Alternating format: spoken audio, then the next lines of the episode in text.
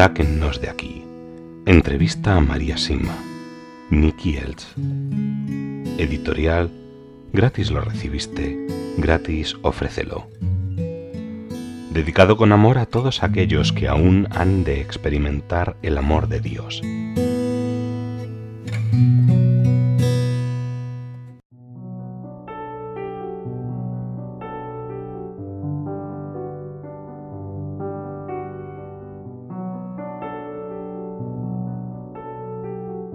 El matrimonio, la familia y los hijos. Muchos padres dicen que las familias cristianas son demasiado autoritarias con sus hijos. ¿Qué responde usted a este comentario? Los padres no deben ser nunca autoritarios, porque así lo que hacen es perder la autoridad, el afecto y el apoyo de sus hijos. Existen muchos padres autoritarios con sus hijos y no son cristianos, por tanto, ese comentario no es realmente válido. Los padres que sean cristianos no deben ser autoritarios, sino tener, sobre todo, autoridad. Y las normas que se consideren necesarias en el hogar deberían ponerse desde muy temprano, cuando los hijos son pequeños. Más tarde los padres deberían enseñar las verdades sobre Dios a sus hijos con mucho amor, y ellos deberían conocerlas antes. Ser siempre negativo diciendo no hagas esto, no hagas aquello, no es manera de ser cristiano. Los padres deben destacar constantemente lo positivo, lo que hay que hacer, y respaldarlo de inmediato con pruebas que ellos puedan comprender. Hay que decirles que de esas acciones saldrá el bien. Los padres deberían imitar la misericordia que Dios tiene con ellos, y mostrar siempre esa misma misericordia y bondad a sus hijos. Todos sabemos las obligaciones que tenemos dentro de la familia, sin la cual la sociedad no tiene ninguna posibilidad, pero ¿por qué tenemos también la obligación de ayudar a los de fuera de la propia familia? El término familia es relativo. Todos estamos relacionados de alguna manera.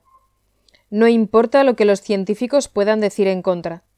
Todos somos una familia y solo una familia. Sobre esto un alma del purgatorio me dijo que quien no hace todo lo que puede para el bien de los demás no tiene derecho a la vida. En nuestra búsqueda de la justicia de Dios, Creo que las cosas son más claras cuando miramos dentro de la unidad familiar, como normalmente la definimos. Así que tenemos la responsabilidad y la capacidad de ayudar tanto a nuestros tatarabuelos como a nuestros tataranietos. En el caso de los tatarabuelos debemos rezar y continuar haciendo nuestras buenas obras. Y en el caso de los tataranietos podemos y debemos disponernos a vivir una vida llena de paz, fructífera, saludable y llena de felicidad. ¿Qué respuesta le daría a esos padres cristianos que con buena intención dicen que a los hijos se les debería permitir elegir la religión que quieran cuando sean mayores? Les diría que al pensar así están permitiendo que Satanás y esta sociedad secularizada aleje a sus hijos de la verdad absoluta sobre nuestro Dios amado. ¿Qué buen padre podría permitir que sus hijos elijan entre la comida sana nutritiva y una que les debilita lentamente y que acabaría envenenándolos y matándolos? ¿Qué padre permitiría voluntariamente que sus hijos vivan sin amor y sin cariño? Los padres que dicen o hacen esto nunca, pero nunca han rezado o no se han preocupado de hacer crecer su propia bondad. Con esto se está ignorando a Dios, lo que le hace sufrir mucho. Usted ha dicho que hay niños en el purgatorio. ¿También se le han aparecido? Sí, también se me han aparecido niños. Los hay de todas las edades, a partir de los cuatro años. Como sabe, los niños tienen una conciencia más fina que la mayoría de los adultos. Tan pronto como conocen la diferencia entre el bien y el mal, asumen su responsabilidad. Generalmente se enseña que la línea se encuentra en la edad de la razón. Están equivocados, en realidad es la edad de la conciencia. Es muy importante, por ejemplo, que si un niño está muy enfermo y en probable peligro de muerte y solicita a un sacerdote para confesarse, respetar su solicitud y llevarla a cabo, Sé que no suele ser así, y es un serio error de los adultos responsables de ese niño. Conocí a un niño de cuatro años y medio que insistía en confesarse de un pecado, y tenía muy claro el mal que había cometido.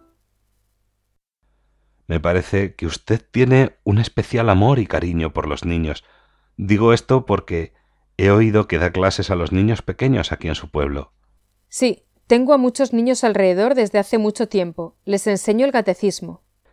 ¿Qué más han dicho las benditas ánimas del purgatorio sobre lo que debe hacer y no debe hacerse en las escuelas? Han dicho que no debería impartirse educación sexual en las escuelas. Son los padres los que deberían tratar estos temas con sus hijos una vez que comienzan a hacer preguntas. Es algo que debería quedar bajo el criterio y el cuidado de los padres, porque los hijos aprenden el verdadero amor, el que permanece solo de sus padres. Hoy en día se ha delegado demasiado en manos de diversos organismos públicos a quienes no les corresponde enseñar cuestiones espirituales en las que el amor y el sexo son facetas importantes.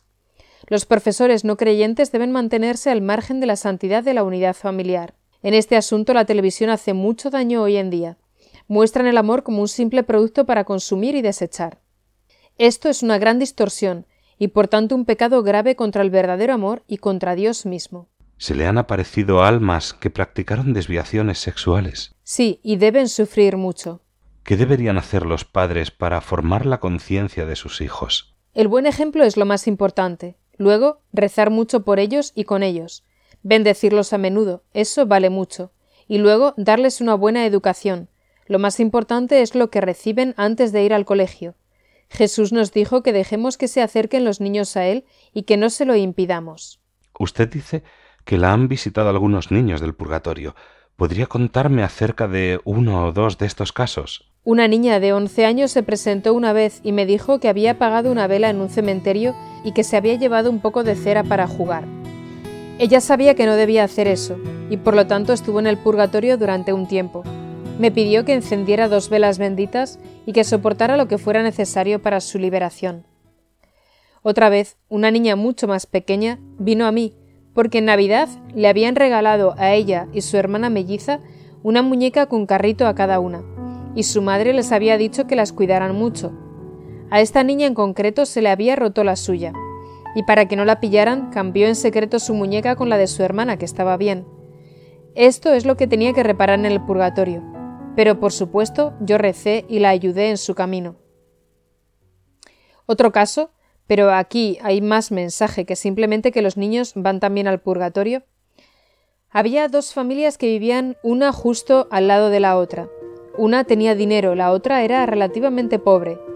Un día, la niña pequeña de la familia adinerada le dijo a su madre que quería regalar toda su ropa y todos sus preciosos juguetes a la vecina pobre. Su madre obviamente se sorprendió y le preguntó por qué quería hacer tal cosa. La respuesta de su hija fue que de esa forma podría ir siempre allí a jugar con la otra pequeña. Su madre respondió que la otra niña también podía venir a su casa a jugar. No, no, insistió, debo hacerlo, lo haré. Los padres hicieron todo lo posible para que cambiara de opinión, pero no tuvieron ningún éxito. Finalmente le dijeron, Está bien, ve y hazlo, pero no esperes que volvamos a comprarte otra vez toda la ropa y los juguetes. Bueno, no hay problema, dijo la niña, y entregó a su vecina sus juguetes y su ropa. Dos días después la niña salió corriendo por la puerta de casa sin mirar, y murió atropellada por un automóvil. Sus padres, que estaban sufriendo terriblemente, vinieron a mí para preguntar por qué había sucedido eso, accedí a preguntarle las benditas ánimas del purgatorio al respecto, y pronto me llegó la respuesta. Fue la siguiente. El sufrimiento por la muerte de su hija les ha garantizado que uno de sus hijos no acabaría definitivamente perdido. Por tanto, la muerte de la niña fue una reparación por adelantado por algo que Dios había visto que sucedería. Dios es un Dios que nos ama mucho, y ahora ambos niños, y no solo uno de ellos, estarán pronto con Él. Con respecto a la niña que robó la cera del cementerio, he notado que le pidió que usted encendiera dos velas benditas por la que ella había apagado. ¿Es esto un ejemplo de lo que se entiende por reparación extra? Sí, exactamente. Anteriormente, dijo que los niños están más cerca de Dios y esto se debe a su inocencia. ¿Sucede también que los niños reciben gracias especiales por su buen comportamiento provocado por el ejemplo de sus padres? Sí, y muy a menudo. Sé de niños que querían ir a misa todos los días y de niños a quienes les gustaba por decisión propia escuchar historias de la Biblia. Son gracias especiales. Algunas podrían considerarse algo extremas al principio, pero los padres nunca deben interferir en tales cosas y deben permitir que crezca la unión entre Dios y sus hijos, ya que es parte del plan de Dios para con ellos, He oído hablar de niños que querían arrodillarse sobre el suelo lleno de grava y rezar durante largos periodos de tiempo. Los padres deberán sufrir mucho si intentan o logran detener este comportamiento de sus hijos. Dios les habla a los niños con más claridad porque sus almas están, como usted dice, más limpias, más claras y más inocentes que las nuestras. Por favor, cuénteme alguna experiencia de su infancia que la hizo especialmente feliz o que le influyó mucho. Con gusto. Uno de los momentos de mayor felicidad fue cuando tenía 15 años. Eso fue en 1930 más o menos. Uno de mis hermanos y yo estábamos trabajando en una granja en Baviera. Cuando solicitamos el trabajo, el granjero nos prometió que siempre podríamos ir a misa el domingo, pero al poco tiempo comprendí que esta promesa era solo válida para mi hermano y no para mí.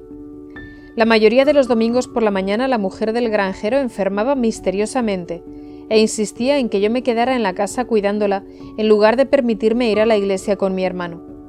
Se acercaba la fiesta de Pentecostés y una vez más me pregunté qué iba a hacer la mujer del granjero. El sábado por la tarde se encontraba perfectamente, totalmente sana, y entonces supuse que al día siguiente podría asistir a misa. Tenía grandes expectativas pero a las nueve en punto del domingo volvió a enfermar de un misterioso dolor de cabeza o algo así. Y me dijo claramente que debía quedarme una vez más con ella, porque no podía dejarla sola estando enferma. Yo estaba destrozada. Alrededor de la una de la tarde se le pasó el dolor de cabeza y me dijo que me podía ir. Salí corriendo y me dirigí hacia un edificio en construcción donde en la parte de atrás había un banco con una vista majestuosa. Allí lloré llena de desesperación por no haber podido ir una vez más a la Santa Misa que yo amaba tanto, y justamente esa fiesta. De repente me rodeó una nube de palomas blancas que se posaron despacito alrededor de mí sobre el césped. Estaban por todas partes, en la hierba, sobre mi falda, todas alrededor de mí, por todas partes. Ha dicho una nube, María. ¿Cuántas eran? ¿Cincuenta? ¿Cien? Oh, por lo menos cien. Al ver semejante belleza no las conté, pero estaban realmente por todas partes, y se quedaron al menos una hora. Mis lágrimas se convirtieron en lágrimas de alegría, y estaba envuelta en tal felicidad que desapareció toda mi angustia. Luego se fueron. Se lo conté a mi hermano, pero a nadie más. A lo largo de las siguientes semanas, mi hermano indagó entre los granjeros vecinos si había palomas o pichones blancos en esa zona, y la respuesta fue siempre la misma. No había ni palomas ni pichones. No creo que ninguna otra experiencia de mi infancia me haya tocado tan profundamente como esta. Fue pura belleza. Vaya, veo que efectivamente le dejó una marca profunda, pero permítame continuar. ¿Es cierto que muchas de las apariciones oficiales han sido a niños? Sí, así es. Los niños están muy abiertos a la existencia de Dios y de todo su reino, su inocencia, su humildad natural, su dependencia, su sensibilidad y su confianza les permite experimentar las cosas de una manera muy distinta y más refinada que a los adultos. Debemos proteger esa pureza y permitirles ser niños durante todo el tiempo que sea posible. Cuando el mundo actual los introduce demasiado temprano en esta sociedad grosera, arrogante y religiosa, pierden gran parte de su belleza y no la recuperan nunca jamás. Conozco a muchos niños que, de hecho, han visto ángeles, y yo no dudo de ellos ni un minuto. Dios regala tanto a los más pequeños entre nosotros. Ese es justamente el motivo por el cual nuestra madre en Medjugorje comienza todos sus mensajes con un queridos niños. Ella quiere que seamos pequeños de corazón, para que Dios pueda darnos más gracias y dones.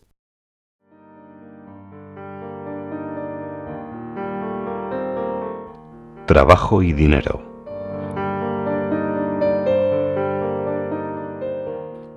En la guerra entre ricos y pobres de la que nos ha hablado, el tema del trabajo, o con más frecuencia la falta de trabajo, es un concepto muy discutido. Permítame hacerle unas pocas preguntas simples sobre el trabajo y el dinero. ¿O prefiere primero decir algo acerca de estos temas? La guerra más grande en la actualidad después de la guerra contra los niños inocentes y la estructura familiar es entre los ricos y los pobres. Los masones están detrás de este movimiento con el objetivo de crear una moneda mundial y un gobierno mundial, el denominado Nuevo Orden Mundial y la Nueva Era. Este gobierno mundial dedicará todas sus energías a destruir a la Iglesia.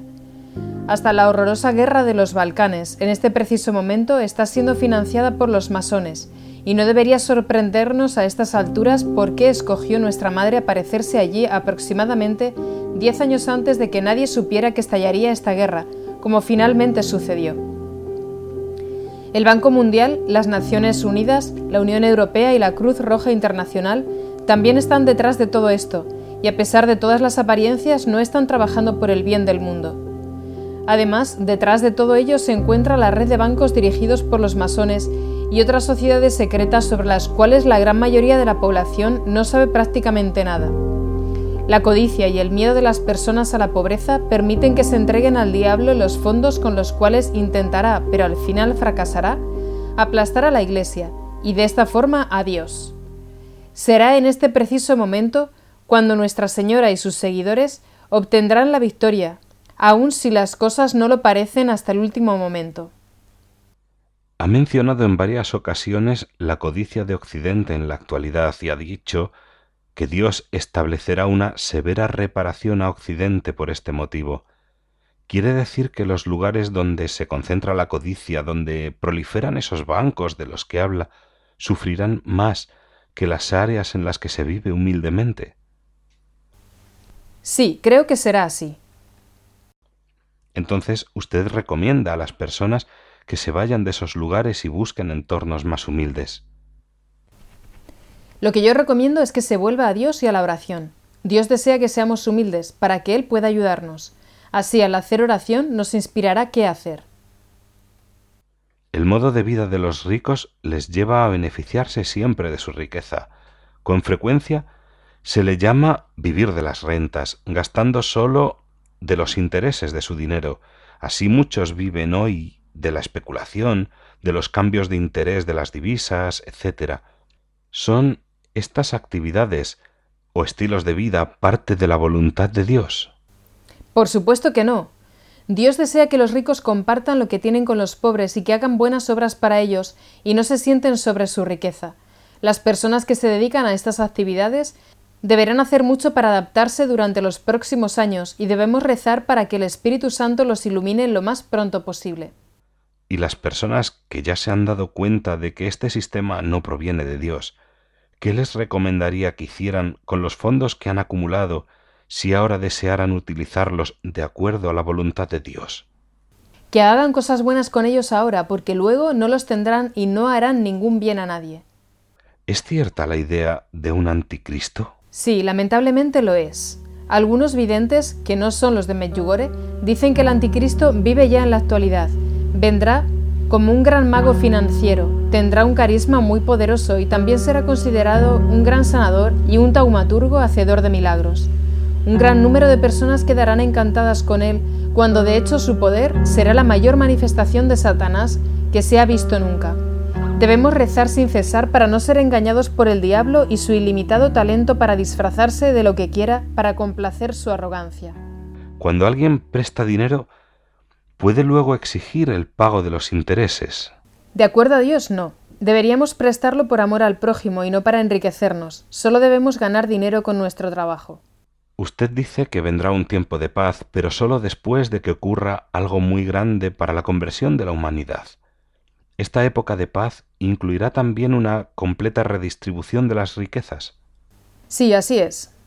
Usted también dice que junto a este gran acontecimiento se dará un colapso financiero mundial antes de poder disfrutar la época de paz. ¿Cómo podríamos prepararnos del modo más fácil para estos dos cambios, que serán, si lo he entendido correctamente, enormes? Sí, eran enormes. Las personas deben volver a Dios ahora y entregarse completamente a Él. Si lo hacen, los cambios que van a llegar serán más fáciles de soportar para todos nosotros. ¿Ha oído hablar de la organización de la Iglesia llamado Prelatura del Opus Dei? En la que parte de la vocación de cada miembro es la santificación del trabajo ordinario? Y si es así, ¿sabe si es buena y, como usted dice, proviene de Dios? Sí, la conozco y proviene de Dios. Si es pecado exigir intereses, ¿lo es también comprar algo generalmente, algo grande, a crédito? Si uno tiene verdadera necesidad, entonces no lo es, pero quien presta el dinero también deberá ver esa necesidad real con amor, en lugar de enriquecerse gracias a ella. ¿Nos enseña la Iglesia en la actualidad el uso adecuado y moral del dinero?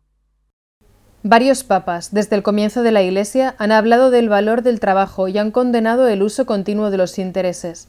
En la actualidad no es mucho lo que se enseña sobre el uso del dinero. El Santo Padre actual haría mucho bien al mundo si escribiera una encíclica sobre ello. Y una última pregunta. ¿Le ayudan de algún modo las almas en su trabajo diario? Sí lo hacen, pero solo en lo que las atañe de algún modo. Por ejemplo, cuando necesito la hoja concreta para escribir la respuesta que ellas me dan. Todo lo que debo hacer es sacar una hoja de la pila y siempre es la indicada. Me ayudan a ayudarlas, pero eso es todo.